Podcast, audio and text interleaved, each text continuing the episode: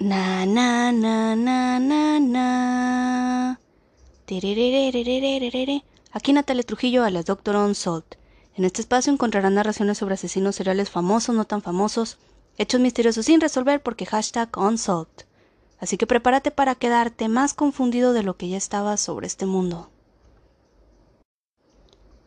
Na na na na na na. Porque hashtag Hashtag Grace. Llegó el mejor día del año de. Así es, Grace, es hashtag Halloween.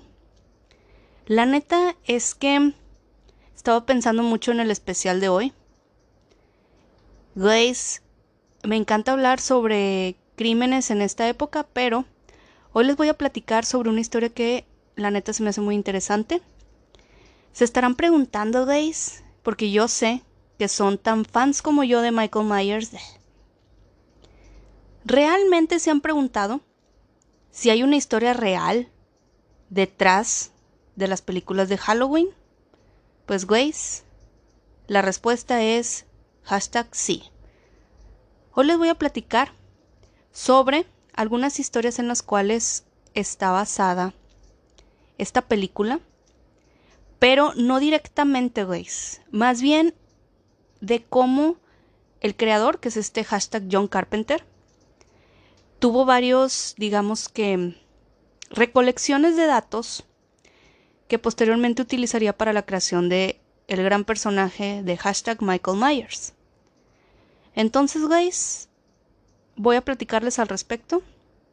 Es una historia que la neta los dejará pensando en esta noche de hashtag Halloween. Así que, guys, porque hashtag unsolved. Hashtag inicio. La película original de Halloween Gays se estrenó en 1978. Es una película de culto, es una película clásica de Halloween Gays. La neta, si no la han visto, vale totalmente la pena. Y realmente mostró una nueva era, a mi parecer, en el género de hashtag slasher. Un poco de la sinopsis, guys, es que se trata de un niño de 6 años, que justamente es Michael Myers, asesina a su hermana mayor, lo encierran en un psiquiátrico, guys, es estudiado porque se dan cuenta que es un personaje totalmente diferente. De hecho, a lo largo de las diferentes películas que tiene, de las secuelas y todo ese pedo, como se trata de hashtag un superhumano, pues van cambiando algunas teorías de cuál es el origen o por qué es un superhumano que tiene, digamos que, una fuerza mayor que un humano promedio, ¿no? Sin embargo, a pesar de eso, les digo que es estudiado en el psiquiátrico. Sin embargo, 15 años después, él regresa simplemente pues para continuar con lo que empezó, ¿no? Y bueno, veis, como les decía, el creador de todo este pedo es John Carpenter. Y detrás de esta historia hay varias historias, Grace, de cómo fue la creación de esta película, que les digo que es una película totalmente de culto y que sobre todo en esta época recomiendo ver, Grace. De hecho, justamente se acaba de estrenar Halloween Kills, que es la secuela de la película del 2018, Grace. La del 2018 está muy buena, Grace, sobre todo porque sale Jamie Lee Curtis Jamie Lee, ella es la actriz principal en Halloween de 1978 y ya sale en el mismo personaje, guys, como 40 años después. Entonces, es la misma secuencia. Me parece una secuela que sí tiene sentido, a diferencia de otras. Y la que acaba de salir este mes está buena. Y creo que da todavía más explicaciones, guys. Y sí, guys, da a pie a que haya más y más películas sobre esta historia, ¿no? Así que hashtag prosigo.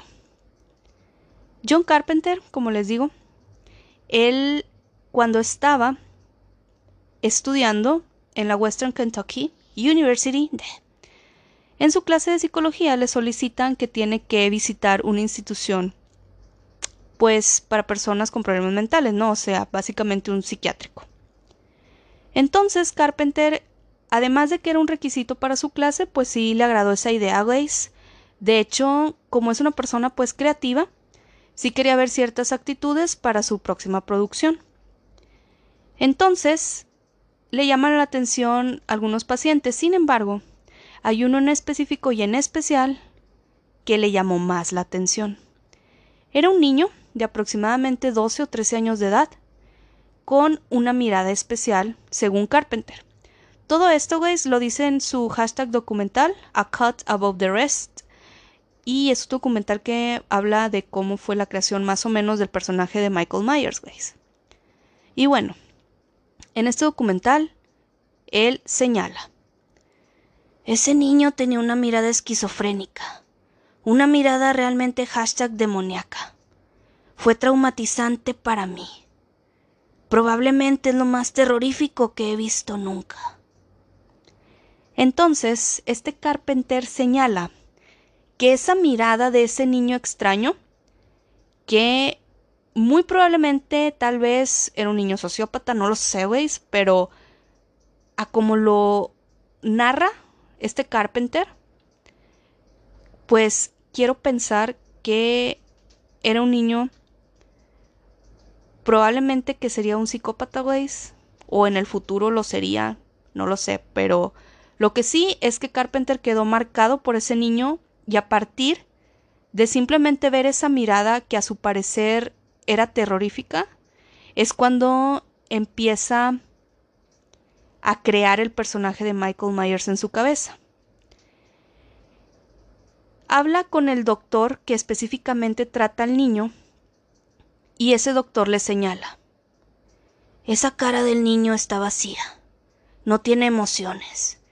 Tiene ojos negros, ojos del demonio. Gasté ocho años tratando de alcanzarlo. Siete años tratando de curarlo pero me di cuenta que detrás de esos ojos del niño había hashtag maldad. Entonces, guys, aunque realmente no hay tantos testimonios o evidencia de lo que este niño en el psiquiátrico tenía, sí fue una inspiración muy grande para John Carpenter, para justamente crear un personaje como lo es Michael Myers, que hablando de, por ejemplo, otros personajes como Jason, de las películas de Viernes 13, o Freddy, de Pesadilla en la calle del infierno, Michael Myers es un personaje pues más diferente. Un poco más parecido a Jason en el aspecto de que no hablan, de que nunca sabes qué pedo, guys, nunca se quitan la máscara, a diferencia de Freddy, que pues es más bromista, ¿no? Entonces, sí le da ese toque al personaje de que lo ves y dices, Glaze, básicamente Michael Myers es pura maldad. Entonces, esa visita al psiquiátrico y ese niño que conoce básicamente lo inspiran para hacer la película y el personaje principal, que es Michael Myers. Ahora, les tengo que platicar un poco, Grace, para posteriormente hablarles sobre algunas leyendas al respecto. La verdad es que la película de Halloween iba a ser única, iba a ser solo la de 1978. Iba a haber más películas de Halloween, pero cada película de Halloween Ways iba a ser totalmente diferente y ajena a Michael Myers. O sea, la única que iba a ser de Michael Myers sería únicamente la primera. Sin embargo, cuando sale la película, como se podrán imaginar, tiene bastante pegue, o sea, y éxito. Entonces, se decide hacer más secuelas de Michael Myers. Si ven la película de Halloween 3, que la neta la recomiendo, es una película que forma parte de toda, digamos que esta colección de las películas de Halloween. Sin embargo, la película 3 es un tema totalmente diferente a Michael Myers, pero está muy buena.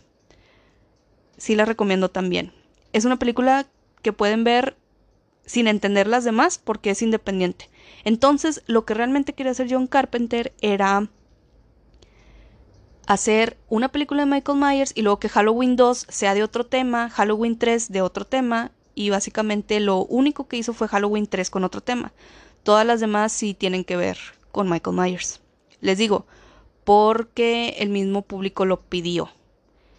Ya que pues tuvo bastante éxito la película y cuando pasa eso pues ya saben que siempre habrá secuelas. Entonces, como les digo, realmente en un principio era lo que planeaba John Carpenter. Para esto, guys, existe otra película que estoy segura que sí la van a conocer. Se llama When a Stranger Calls. Es una película, guys, que es una niñera, está cuidando a unos niños de... y empieza a recibir llamadas misteriosas. Esta película, guys, que también tiene la original de los años 70 y posteriormente un remake en el 2006, que la neta, para hacer un remake a mí me parece que está buena la película. Si no la han visto, véanla, está entretenida. Y, guys, la neta yo creo que otra cosa de que por qué está entretenida es por lo mismo que si es algo que pudiera pasar. Porque es una niñera que está recibiendo llamadas amenazantes, guys, de un acosador que posteriormente entra a la casa. Entonces, una de las historias de Halloween justamente iba a ser una película basada en el verdadero asesinato de una niñera, güey. Entonces, como básicamente iba a ser una película de Halloween, les voy a contar un poco de la historia del asesinato de Janet Christman. Este asesinato, güey, de Janet está básicamente basada totalmente en la película de When a Stranger Calls. Por si tenían la duda de que si era real, pues sí, güey, esa película está totalmente basada en este asesinato. Y les digo, iba a ser una de las historias de Halloween, sin embargo, por la demanda del público, únicamente la de Halloween 3 es la diferente de todas las demás. Entonces, güey, les contaré la verdadera historia detrás de esta película. Hashtag prosigo. Y bueno, güeyes, esta Janet Christman nace en 1936. Era una adolescente totalmente normal, güeyes, con una familia amorosa y realmente no había nada fuera, pues, de lo común. Ella, básicamente, a los 13 años de edad, comienza a trabajar como niñera. Y todo esto debido, güeyes, a que necesitaba el dinero, era un dinero extra Además de que había comprado un traje nuevo para sus vacaciones de Pascua, güeyes, y como debía cierto dinero por ese mismo pedo, y aparte le gustaba cuidar niños, pues simplemente pensó en trabajar pues como algo extra, ¿no? Todo comienza la noche del 18 de marzo de 1950, hashtag poner atención, es una época, güey, antigua. Básicamente fue hace muchísimo este incidente, güey. Y a mí es lo que me llama la atención. Que, pues en un momento que les platique qué pedo al respecto, se me hace un crimen, güey, que yo entiendo que en otros siglos han habido crímenes así.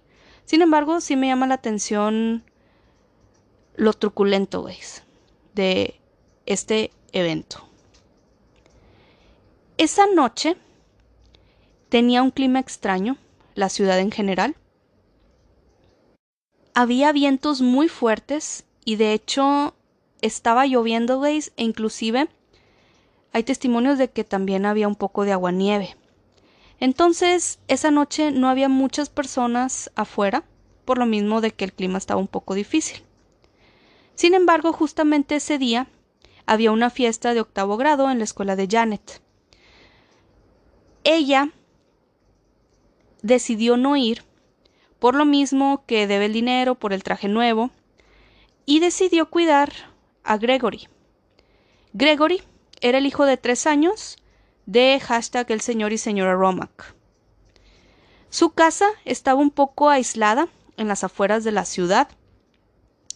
Sin embargo, esta Janet a menudo cuidaba a su hijo y también cuidaba a los niños de otras familias aledañas, como los Muller también. Entonces, ellos eran vecinos, y ambos conocían muy bien a Janet, ambos les, le confiaban sus hijos y todo ese pedo.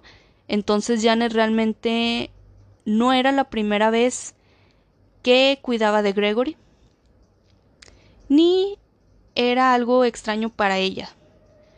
Sin embargo, güeyes, la neta es que hubiera ido a la fiesta, güeyes. Pero bueno. Janet le avisa a sus amigas que por lo mismo que necesita dinero decide no asistir a la fiesta de octavo grado. Entonces se va a cuidar directamente al pequeño Gregory. Ya anocheciendo, Janet entra a la residencia de los Romack aproximadamente a las siete y media de la noche. Ahí le dan instrucciones específicas, aunque les digo, ya la conocían y todo ese pedo. Los Romack eran una familia pues un poco organizada, güey, y obsesivos, entonces siempre le daban instrucciones cada vez que iban a salir y le dejaban a Gregory. Antes de que ellos se fueran a su fiesta, el Romac, hashtag poner atención, le muestra a Janet cómo cargar, descargar y disparar su escopeta si surgía alguna necesidad de utilizarla. Coloca esta arma cerca de la puerta principal. En caso de que alguien llamara a la puerta, Ed le aconseja que encienda luz, sobre todo en el porchegües, y que se fijara bien antes de responder al timbre. Otro tip que le da es que al pequeño Greg le gustaba dormir con la radio encendida, guys. Como que el ruido tranquilizaba un poco a Gregory. Entonces, básicamente no era muy difícil pues manejar al niño. El niño era tranquilo mientras le pusieran su música y se empezara pues a arrollar, ¿no? A partir de ese momento los Romac se van a su fiesta, están con buen ánimo, pero como les platico, el clima de esa noche empeoraba y empeoraba, había viento muy fuerte y de hecho hay registros de que la temperatura bajó aproximadamente a menos 20 grados ese día. Además de que había lluvias nieve y aparentemente granizó. Hashtag era una noche escalofriante. Janet, que recordemos, guys, que tenía 13 años, estaba un poco asustada por todo el ruido y porque el clima, pues realmente era un clima, pues sí, güey, un clima hashtag terrorífico. Y como quiera, güey, o sea, estamos hablando de que es 1950 y básicamente no había tantas cosas para distraerse, ¿no? Aproximadamente esa misma noche a las diez y media, un oficial de la estación de policía recibe una llamada telefónica discordante de una chica. Esta chica estaba gritando hashtag histéricamente en el teléfono y empezó a gritar Ven rápido. El oficial escucha estas palabras. Sin embargo, no dice nada más. En el momento en el que esta niña está a punto de revelar su identidad y de mencionar dónde está, la conexión telefónica se interrumpe y solo se escucha el tono de marcación. Fue una llamada, güey, de segundos que básicamente Janet solo alcanza a gritar, güey. Con en inglés. Y les digo, fue tan poco el tiempo que esa llamada tampoco pudo ser rastreada. Ya que, pues, para rastrear llamadas sí requiere un poco más. Creo que hasta minutos, güey, para rastrear una llamada.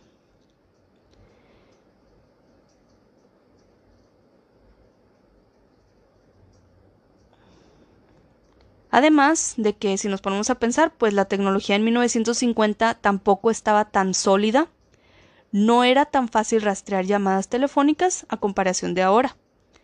Sin embargo, el oficial se queda sorprendido por esta terrible experiencia, Waze, y trata de investigar, pues, qué pedo, ¿no? Posteriormente a este suceso, Ann Romack, que es la esposa de Er Romack, llama a la casa desde Valley Villa, básicamente desde donde estaba su evento, junto con los Muller, que les digo que son los otros vecinos que también Janet cuidaba de sus hijos. Ellos también pues estaban en la misma fiesta. Llaman para ver cómo estaba Janet y pues para saber si Gregory ya se había dormido. Sin embargo, nadie responde a la llamada. Suponen que Janet se había quedado dormida, güey. Digo, estamos hablando de que era una niña de 13 años. Entonces, hashtag no se preocupan tanto y continuaron la fiesta unas horas más. Aproximadamente a medianoche, deciden regresar a casa. Cuando vuelven a casa, los Romac notan hashtag focos rojos. Las persianas de las ventanas estaban abiertas y la luz del porche estaba prendida. Ed descubrió que las puertas delanteras y traseras de la casa estaban totalmente abiertas y había una ventana lateral totalmente rota. Esta situación obviamente los puso hashtag tensos y perplejos sobre lo que realmente había sucedido. Empiezan a estudiar la casa, van hacia la sala y justamente en la sala presenciaron una escena espantosa. Janet fue encontrada tendida sobre un charco de sangre, sobre la alfombra de la sala, fue brutalmente asesinada y agredida sexualmente. En su rostro tenía varias heridas y también tenía múltiples heridas punzantes. Aparentemente habían sido hechas con un cuchillo. Las cicatrices de su rostro reflejaban que también había sido arañada Grace y de hecho en la posterior autopsia se revela que esta Janet luchó bastante por su vida, Grace. Sí lo creo, Grace, porque inclusive de alguna manera yo creo que al mismo tiempo fue cuando ella hace la llamada de auxilio en la cual solicita que vayan rápido. Entonces me imagino que en algún momento ella se libera, pero pues no fue suficiente. La causa de muerte de Janet fue asfixia, probablemente con un cable eléctrico o un arma para estrangular. Los investigadores encontraron que el teléfono fijo justamente estaba descolgado y colocado a unos pocos metros de Janet. La evidencia demostró que, como les digo, Janet estaba luchando por el teléfono. Entonces, en algún punto, fue cuando ella realiza esa llamada de segundos y trata de pedir ayuda Grace, pero no fue suficiente por el tiempo. Y también, como ya les había platicado, pues en ese tiempo no había tanta tecnología, ni de cómo pues rastrear así tan rápido en tan poco tiempo de duración de la llamada. Tan pronto los Romac fueron testigos de todo este pedo, fueron a ver cómo estaba Gregory. Gregory estaba bien, él de hecho estaba dormido, entonces, a mi parecer, la que realmente estaban buscando era Janet. Creo que fue alguien que conocía bien la casa, conocía bien a los Romac y también a Janet así como la rutina que seguían, Grace. Me parece que esta persona que cometió este crimen estaba bien informado y había investigado al respecto y tenía como punto fijo a Janet. Los Romac informan de inmediato al Departamento de Investigación local sobre el asunto. Las autoridades llegan a la casa. Había claros indicios de que Janet se había resistido al atacante, güey. Había manchas de sangre, inclusive, poner atención, había huellas dactilares en la cocina y en el salón de la casa, güey. Estas huellas sí fueron guardadas y almacenadas. Sin embargo, por lo mismo que no había tanta tecnología tan avanzada, güey, no lograron investigar tanto al respecto. Posteriormente se llevan a cabo investigaciones e inclusive se pide ayuda al público local sobre cualquier anomalía o conocimiento de este crimen, o sobre algún sospechoso que pudiera ser. Como se podrán imaginar, empezaron las teorías. Una agencia investigadora calificó este delito como si hubiera sido cometido por alguien que tiene familiaridad con la casa. Según esta investigación, el asesinato fue básicamente un acto interno, foco rojo. Este punto sí lo creo como algo que pudiera ser verídico, güey, porque sí pienso que la persona que cometió este crimen sí conocía la casa antes. Creo que lo investigó bastante bien. Empiezan a hacer bastantes entrevistas y había bastantes sospechosos. Sin embargo, no tienen por el momento a nadie en específico. Se investigan a los amigos de Janet, a la familia, a estudiantes de la misma escuela, Empiezan a surgir más y más sospechosos, pero a pesar de todos los múltiples esfuerzos, este asesino permanece sin ser encontrado y hasta ese punto la investigación no parecía generar alguna fuerza real. En este punto las autoridades pues tratan de unir cabos sueltos. Como no fue el primer asesinato parecido que había sucedido en aquel lugar, esto porque cuatro años antes, el 5 de febrero de 1946, Mary Lou Jenkins, que también era una niñera, ella era mayor, era de 20 años de edad, fue brutalmente asesinada de una manera muy similar a Janet Glaze y básicamente haciendo lo mismo.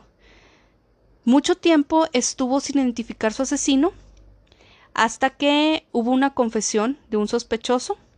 Este sospechoso fue condenado a muerte a través de la cámara de gas. Sin embargo, había bastantes incidencias en todo este caso.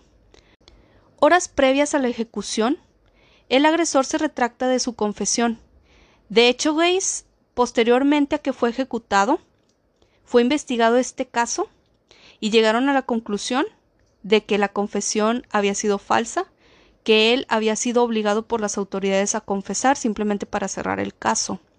Aún así, hay muchas personas que consideran que el caso de Mary Lou sí fue resuelto pero como les digo, realmente fue investigado a profundidad y lo más seguro es que la persona que ejecutaron no era el asesino.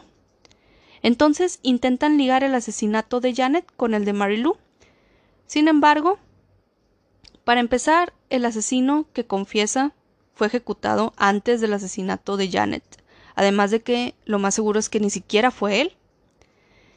Y fuera de eso, o más bien de cómo murió Marilu, porque murió de una manera muy similar a Janet, no tenían más de dónde investigar al respecto. Entonces no pudieron relacionar más este caso con el de Marilu. Mientras continuaba la investigación, se empieza a materializar otro sospechoso, hashtag foco rojo. Robert Muller. Como les platiqué en un principio, guys, sobre esta historia, los Muller eran los vecinos de Romac y también Janet era la niñera de ellos. Muller y Romack eran amigos desde la secundaria, guys. Este Muller estuvo en el ejército, tuvo varios méritos, entonces la sociedad lo consideraba pues un padre de familia responsable y todo ese pedo. Los Romack dan ciertos testimonios. Este Romack, a pesar de que tenía una amistad de años con Robert Muller, sentía como una emoción extraña al estar con Muller. Le daba un presentimiento extraño, güeyes. Además de que Robert Muller conocía perfectamente la casa de los Romack, hashtag poner atención. Ese punto a mí se me hace muy importante porque yo siento que el asesino sí conocía perfectamente la casa, güey. Sí sabía por dónde entrar, sí sabía que los Romack no iban a estar entonces sí me parece que tuviera sentido que este caso, antes del asesinato, fuera estudiado. Además, la señora Romack se sentía asustada e incómoda con la presencia de Muller en la casa, debido a que ella comentó que Muller tenía ojos malvados hacia las mujeres. Me imagino, veis, que se refiere a que era un pervertido. El Romack también menciona que en algún momento Muller le dijo que le gustaba Janet, hashtag foco rojo. Güeyes. O sea, Janet también era la niñera de los Muller.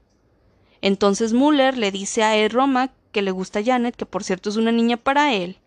O sea, güeyes, básicamente hay demasiados hashtag focos rojos. Ahora, sabemos que esa noche los Muller también estaban supuestamente en la misma fiesta que los Romack. Entonces, se estarán preguntando que cómo Robert Mueller puede ser un sospechoso si supuestamente estaba en la fiesta. Bueno, hashtag poner atención. La noche de la fiesta, este Mueller se excusó para encontrarse con su médico que debía atender a su hijo. Por lo tanto, estuvo desaparecido de la fiesta aproximadamente dos horas. Grace, ¿estamos hablando de que era fin de semana? ¿De que era una fiesta en la noche? y aparentemente no era una emergencia. Simplemente era algo que el niño tenía. Entonces, ¿realmente es creíble que en la noche un médico atienda a su hijo sin ser una emergencia, güeyes? O sea, una noche en una fiesta.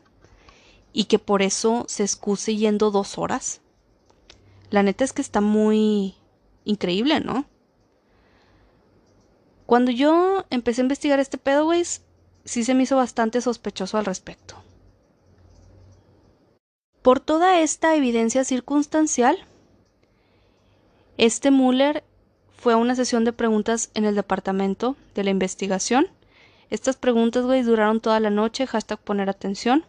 Sin embargo, Muller decía respuestas insatisfactorias que no tenían mucho sentido. Entonces se sometió a una prueba de detector de mentiras, güey, los resultados de la prueba no fueron satisfactorios para la policía, güey. Entonces, como realmente toda esta evidencia circunstancial no tenían evidencia física y no tenían nada que demostrar, este Muller fue dejado en libertad. Muller pues continuó su vida normal y básicamente demandó a los investigadores por violar sus hashtag derechos civiles durante la sesión del interrogatorio, güey, que duró, ya les digo, toda la noche. Sin embargo, no ganó el caso, güey. Él fallece en el 2006 a los 83 años de edad. Él era el principal sospechoso de este caso. Entonces, güey, han pasado básicamente 71 años de este crimen, güey. Si hoy en día Janet estuviera viva, tuviera como 84 años aproximadamente. La familia tanto de Janet como los Romack creían que realmente Muller era el responsable del asesinato de Janet. Sin embargo, señalaron que hashtag qué raro, había mucha ineficacia en la ley y hasta el día de hoy el caso de Janet es un caso que se queda porque hashtag unsolved. La neta es que hasta el día de hoy, güey, no ha habido un sospechoso tan fuerte como lo ha sido este Robert Mueller sobre el caso de Janet Christman. Y bueno, guys, esta iba a ser una de las historias de la saga de Halloween. El guion original de Carpenter de hecho se iba a llamar hashtag The Babysitter's Murder en honor a este asesinato, guys. Y básicamente esta leyenda, porque a pesar de que esta historia es real.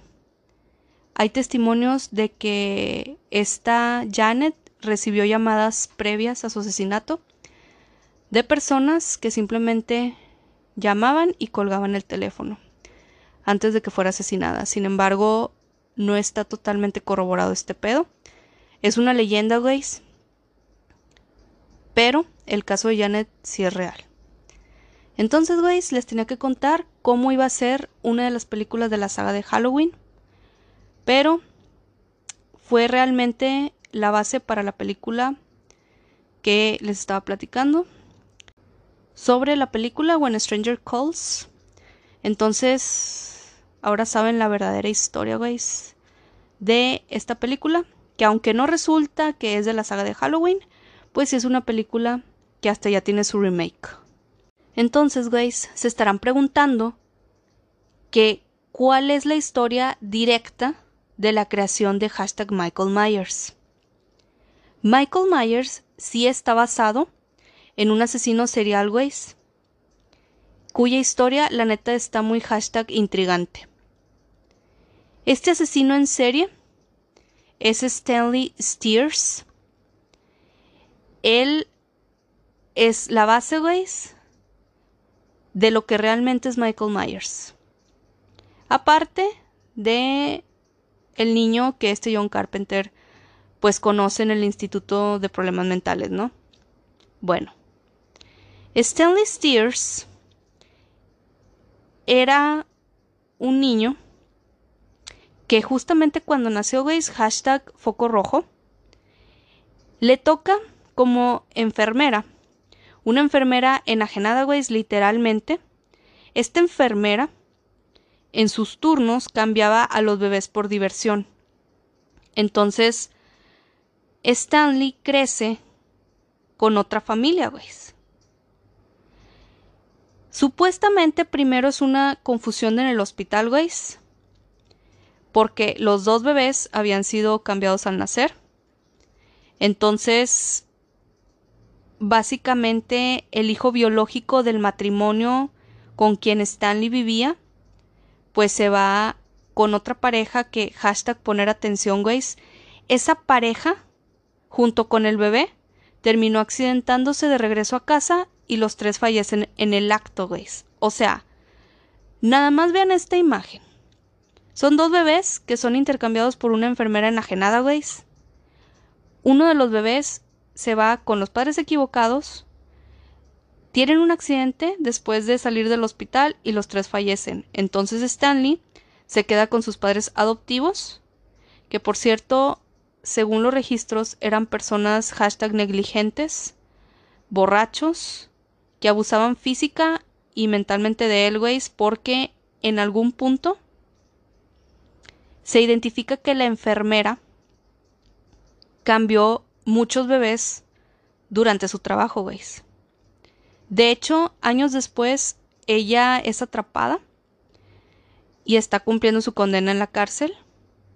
Sin embargo, ahorita hashtag les platicaré qué sucedió con ella, güey. Toda la infancia de Stanley fue pesada. Él fue abusado por sus padres. Sobre todo cuando tuvieron el conocimiento de que su verdadero bebé pues había fallecido en el intercambio de bebés. Entonces sentían cierto resentimiento. Que, pues, Grace, obviamente Stanley no tenía la culpa, pero pues así fueron sus papás adoptivos, de abusivos. Sus padres tuvieron otro bebé, era una niña llamada Susie. A Susie la trataban súper bien, Grace. Entonces, conforme fue creciendo, ella va adquiriendo la misma conducta que sus padres y termina maltratando y explotando a Stanley. En 1923, güey, justamente en Halloween, hashtag poner atención, Stanley, que ya tenía 11 años, sus padres adoptivos no le permitieron salir a recoger dulces como los otros niños, ya que, acorde a ellos, Stanley no tenía por qué tener hashtag esos privilegios. Como les digo, Stanley tuvo una infancia llena de restricciones, abusos, castigos, sobre todo cuando no hacía nada, güey. O sea, era castigado por cualquier cosa. Sin embargo, en esta ocasión y en este día, hashtag Halloween, Stanley explota. Horas después de que Susie, su hermana, llegara de una fiesta, Stanley toma un cuchillo y asesina a Susie y a sus padres adoptivos, hashtag eran los señores Snookers. Inclusive, güey, asesina al perro de la familia. Stanley tenía tanta ira y tanta rabia que no se pudo contener. Y ese día, a los 11 años de edad, asesina a toda su familia, güey, inclusive, como les digo, hashtag a la mascota. Ese crimen obviamente marcaría a Stanley para siempre. Una, porque fue en la noche de hashtag Halloween. Y otra, vez porque como les digo, tenía tanta rabia e ira acumulada. Y pues tenía razón para tenerla, güey, porque básicamente desde que nació, desde que fue intercambiado, güey, en el hospital, aparte de eso, que ya es un maltrato, pues toda su vida fue maltratado, güey, sin tener la culpa, o sea, entonces, obviamente, iba a ser un niño lleno de complejos y lleno de ira. Sin embargo, güey, esto no termina ahí. Tras asesinar a su familia, salió disfrazado en medio del caos a desatar toda su hashtag sed de venganza. Mata a varios compañeros de escuela, invade ciertas casas de vecinos y esparce su violencia por todas partes. Hashtag foco rojo. Grace, supuestamente hay unos testimonios que mencionan que este Stanley tenía para su edad alguna hashtag fuerza sobrehumana. Yo la neta creo que esta parte sí está un poco hashtag exagerada, güey. O sea, sí fue un niño asesino, pero de eso a que tuviera una fuerza sobrehumana, pues dista bastante, ¿no? Pero sí hay testimonios al respecto.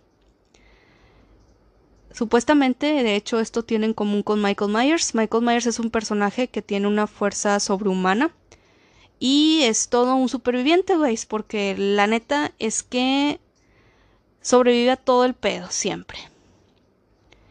Stanley fue capturado al amanecer.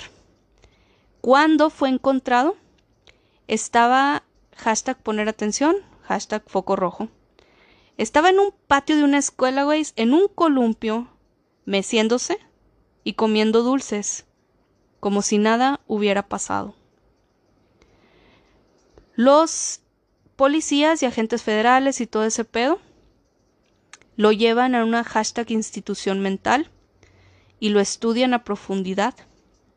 Sin embargo, esto, veis, la neta es que es otro testimonio que no tiene tantas, digamos que hashtag bases verídicas, pero Supuestamente, muchos registros de estos acontecimientos fue borrado por la misma autoridad, ya que fue un caso bastante fuerte, entonces no hay tanta información al respecto en la ciudad.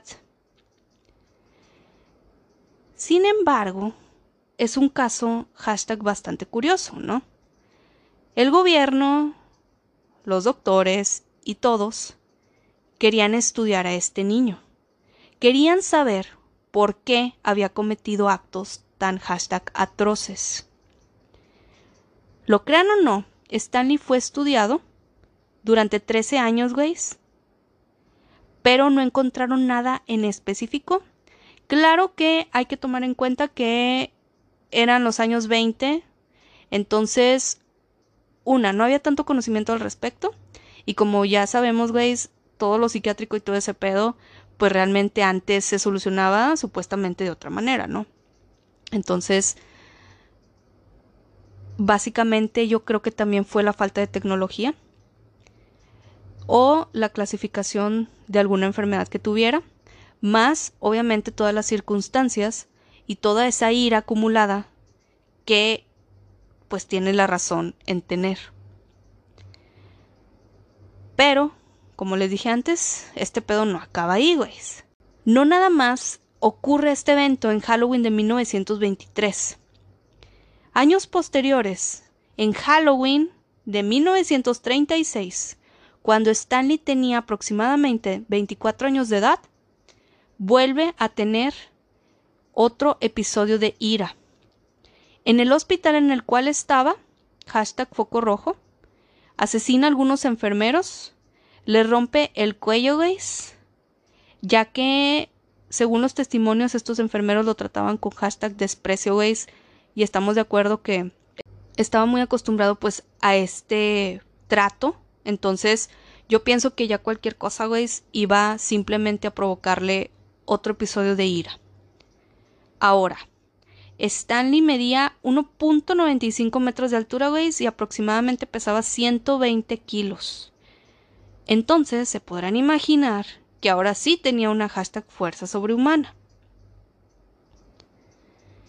Y bueno, aquella noche, güey, a pesar de que los agentes federales y todo el pedo llegaron, Stanley logra salir ileso de la institución mental.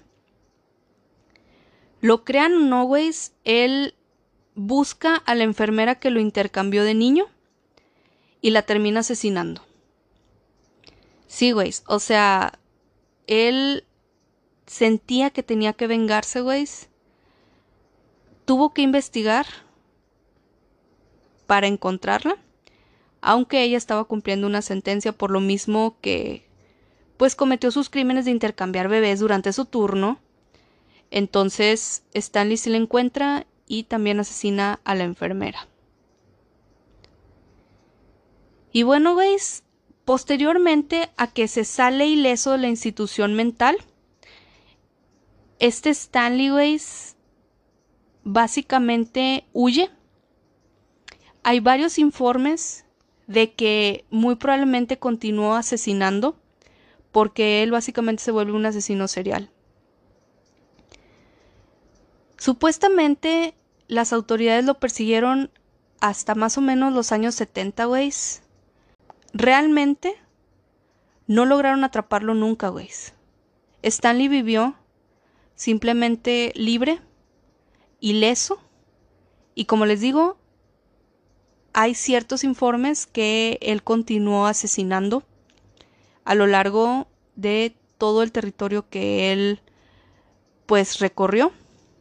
Sin embargo, vivió libre como un fugitivo el resto de su vida, güey, porque pues estamos hablando de que todo esto empieza en 1920, más o menos. Entonces, pues ya sería un anciano, güey. Al día de hoy lo más probable es que no esté vivo, pero quién sabe, güey. La neta, quién sabe. Entonces, como les digo, todos los agentes federales, las autoridades, hicieron una búsqueda exhaustiva, aproximadamente hasta los años 70, güey, pero Stanley vivió como fugitivo. Realmente nunca se supo qué fue después de él, después de que escapa de la institución mental. Lo que sí es que, como les digo, tiene esos informes en los que supuestamente él sí siguió cometiendo asesinatos. Sin embargo, güey, no sé qué tan verídico sea porque no entiendo cómo pueden tener informes si él vivió como un fugitivo. Bueno, yo solo podría pensar que tal vez tuvo cierto modus operandi y que por lo mismo intentaron relacionar asesinatos con él. Así que, güeyes, Stanley es el personaje en el cual está basado directamente hashtag Michael Myers. La neta sí es muy parecido. Fue un asesino de niño, tal y como Michael Myers. Estuvo en una institución psiquiátrica como Michael Myers y supuestamente tenía esa mirada vacía y llena de maldad como Michael Myers. Entonces, guys, esa es la historia del origen del Halloween, de cómo realmente la saga iba a tener varios guiones y varias historias distintas, pero lo bueno es que, por ejemplo, la historia de la niñera, pues dio a pie a otro tipo de películas y pues realmente sí creo que está bien que Michael Myers tenga sus secuelas, pero vuelvo a lo mismo, les recomiendo Halloween 3 Ways. Es una película diferente y realmente no tiene nada que ver con Michael Myers, entonces no es necesario que vean pues toda la saga para entenderla. Así que, güeyes, como se podrán imaginar, todos estos casos, sobre todo el de Stanley Steers, que vivió como fugitivo y que realmente nadie sabe ni supo qué pedo con él, se quedan porque hashtag unsolved. Glaze, espero que hayan disfrutado el podcast de hoy. Me parece muy interesante. Yo sé que es una película, o sea, la de Halloween, pero a mí, pues sí se me hacía intrigante e interesante sus orígenes, si realmente hay algo detrás, y sí, veis, o sea, cómo varias películas se pueden conectar al respecto. Y de hecho, aparte de Stanley, hay otros asesinos que también fueron, pues, básicos para la creación de Michael Myers, pero cada asesino que investigue y que está relacionado necesita su hashtag propio podcast. Entonces, güeyes, próximamente haré podcast de asesinatos y asesinos. De... Bueno, como siempre, ¿no? Y de cosas misteriosas. Espero que hayan disfrutado este podcast de hoy. Espero que hashtag pasen un lindo Halloween. Ya ven que es una época que la neta está súper hashtag cool. Y güeyes, vuelvo a lo mismo. Si no han visto la serie de Chucky, güeyes, aunque no me lo crean, está muy buena. Eh, tiene esa esencia de Don Mancini, es su creador. Entonces se la recomiendo. Le recomiendo una película que Netflix acaba de sacar que se llama Searching. Es una película, me parece que coreana. Es un thriller, güeyes. A mí, la neta es que, aparte de los slasher y. Pues sí, güeyes, las películas. Pues sí, güeyes, las películas de culto y clásicas y todo ese pedo de terror, pues. Son mi hashtag número uno, pero también me gustan mucho los thrillers, güeyes. Y la de Searching, que por cierto es del 2018, está en Netflix, la acaban de sacar y la recomiendo, está diferente y da un giro bastante inesperado, pero es un thriller, güeyes. O sea, es de una chica que desaparece y está muy buena, a mi parecer, porque simplemente se me hizo bastante original. Entonces se la recomiendo si no tiene nada más que ver. También la serie de Chucky, esa no está en Netflix, está en Star Más pero hashtag la pueden ver ilegalmente. Y bueno, güey, son mis recomendaciones de la semana. Obviamente todas las películas de Halloween. La de Halloween Kills, que se estrenó este mes, está buena. Me parece una buena secuela. Y lo que me parece también interesante es que salga esta Jamie Lee Curtis. Se me hace muy interesante, güey, porque ella es la actriz principal de la de 1978 entonces sigue esa misma esencia también. Así que, guys, como les digo, esas son las recomendaciones que les tengo el día de hoy. Que pasen buen Halloween. Disfruten esta época, guys, porque hashtag es de lo mejor. Cuídense y todo ese pedo. Y recuerden, guys, porque hashtag unsolved.